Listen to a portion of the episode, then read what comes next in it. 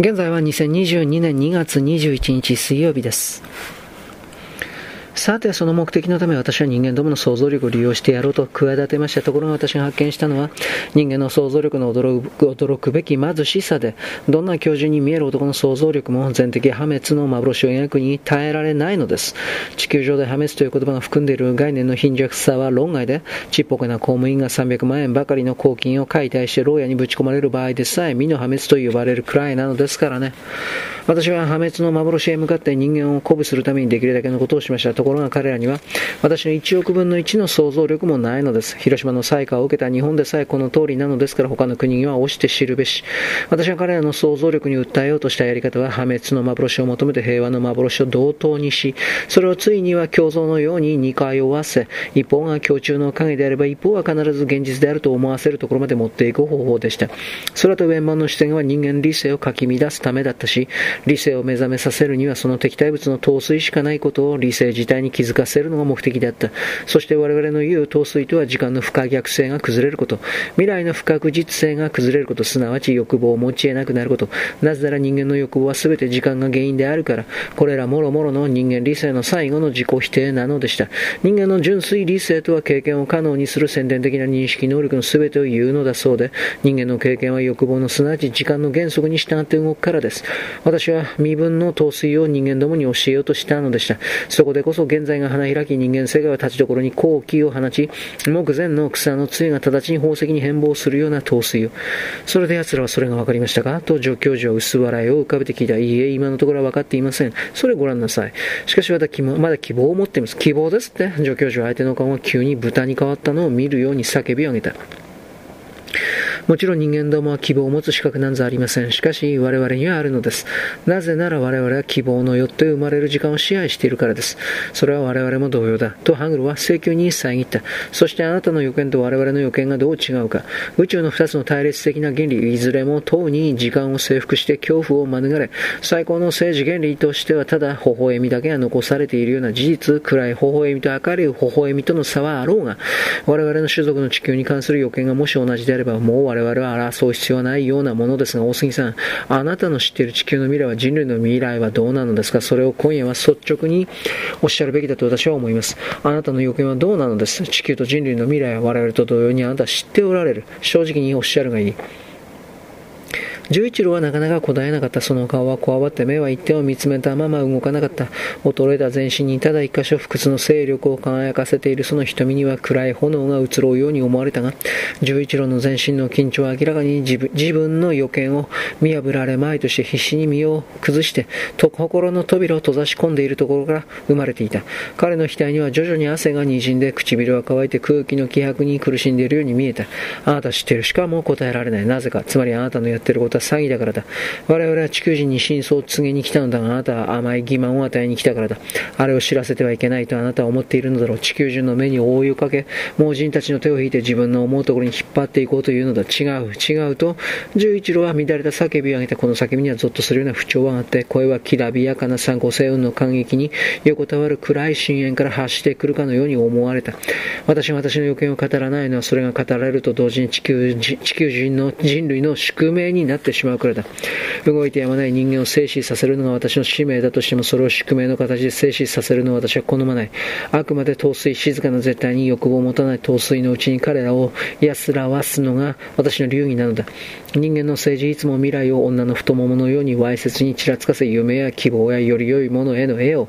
馬の鼻面に人参をぶら下げるやり方でぶら下げておいて、未来の暗黒に向かって人々を鞭打ちながら、自分は現在の白明の中に留まろうとするあの政治、あれをしばらく陶酔のうちに静止させなくてはいかん。人間の政治だってと、ハングルは、久しく仙台の学校、学内政治に憤懣を漏らしてきたのと同じ口調で鼻を鳴らした。そもそも人間が人間を統治するのは間違っているんだ。わらじ虫にやられた、やらやらせた方がもっとちょっと、もうちょっとマシだろう。いや、そんなことはない。人間を統治するのは簡単なことで、人間の内部の虚無と空白を統括すればそれで済むのだ。人間という人間はみんな胴体に風の通る穴を開けている。そいつに紐を通して繋げれば何億人だろうが黙って引きずられる。これはまた過激なご説ですね。私は地上の生活で学んだことはそれだった。公園のベンチや混んだ電車の中で、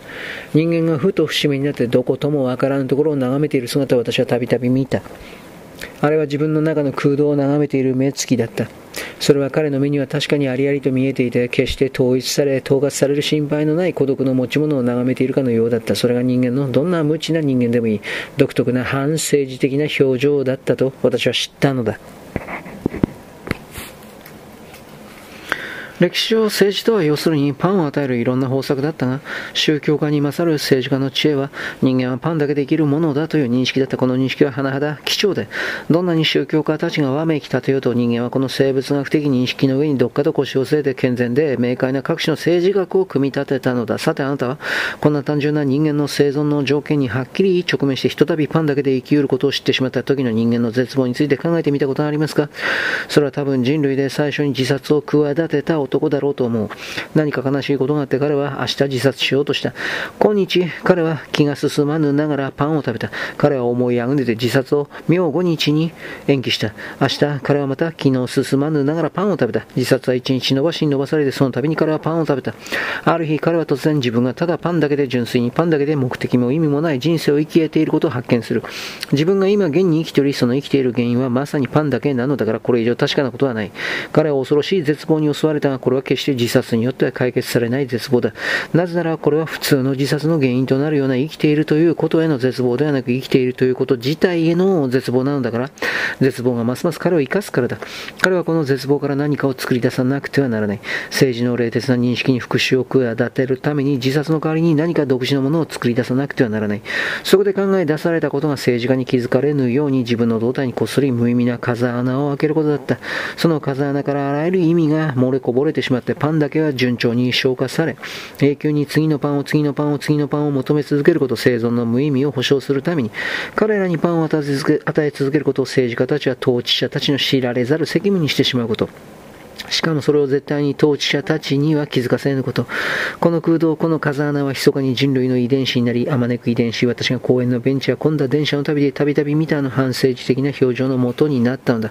こいつらは組織を好んで地上の至るところに趣のない塔を立てて回る。私はそれらを一つ一つ洞察して、ついには支配者の胴体、統治者の胴体にすら立派な衣服の下に小さな風穴の所在を嗅ぎつけたのだ。今しも地球上の人類の平和と統一が可能だという目処をつけたのは私がこの風穴を発見した時からだった。お恥ずかしいことだ。私が仮の人間生活を送っていた頃は、私の胴体にも見事にその風穴が開いていたものだ。私は破滅の前の人間にこのような状態が一般化したことを宇宙的恩寵だとすら考えている。なぜならこの空洞、この風穴こそ我々の宇宙のひな形だからだ。分かった。あなたは私に手がかりを与えてくれた。この次のパンを、次のパンを、次のパンを。だから地上の政治家はみんな結託してその次のパンに生産カリを混ぜればいいのだ。いいや、地上の政治家がたとえ悪の目的のためにせよ。みんな結託することができる瞬間にはすでに地上の平和は来ているのです。あなたのやり口は後手に回るだけだろう。人間が内部の空虚の連帯によって充実するとき全ての政治は無意味になり、反政治的な統一が可能になる。彼らは決してボタンを押さない。ボタンを押すことは彼らの宇宙を内部の空洞を崩壊させることになるからだ。肉体を滅ぼすことを恐れない連中もこの空虚を滅ぼすことには耐えられない。なぜならそれは母なる虚無の宇宙の雛形だからだ。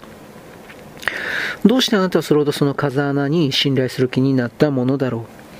私の人間としての経験からだ。はじめ私は自分で自分に風穴を開けたのだと思っていたがやで、それは全人類の一人一人に宇宙が浸潤してきたことの紛れもない兆候だと気がついた。そして私はその空虚が花を咲かせるのを待ち、ついにはそれを見たのだからね。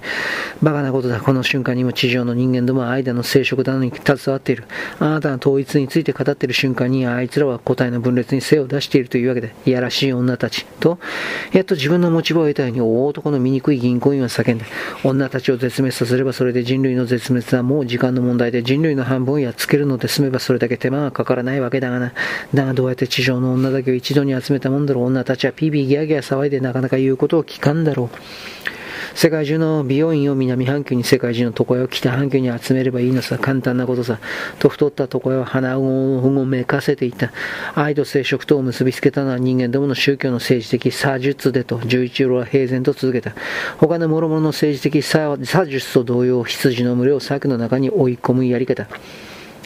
つまり本来無目的なものに目的意識の中に追い込む、あの千変一律のやり方の一つなのだね。性的対象への欲望は滑りやすい暗黒の手の中を手探りするようなものだ。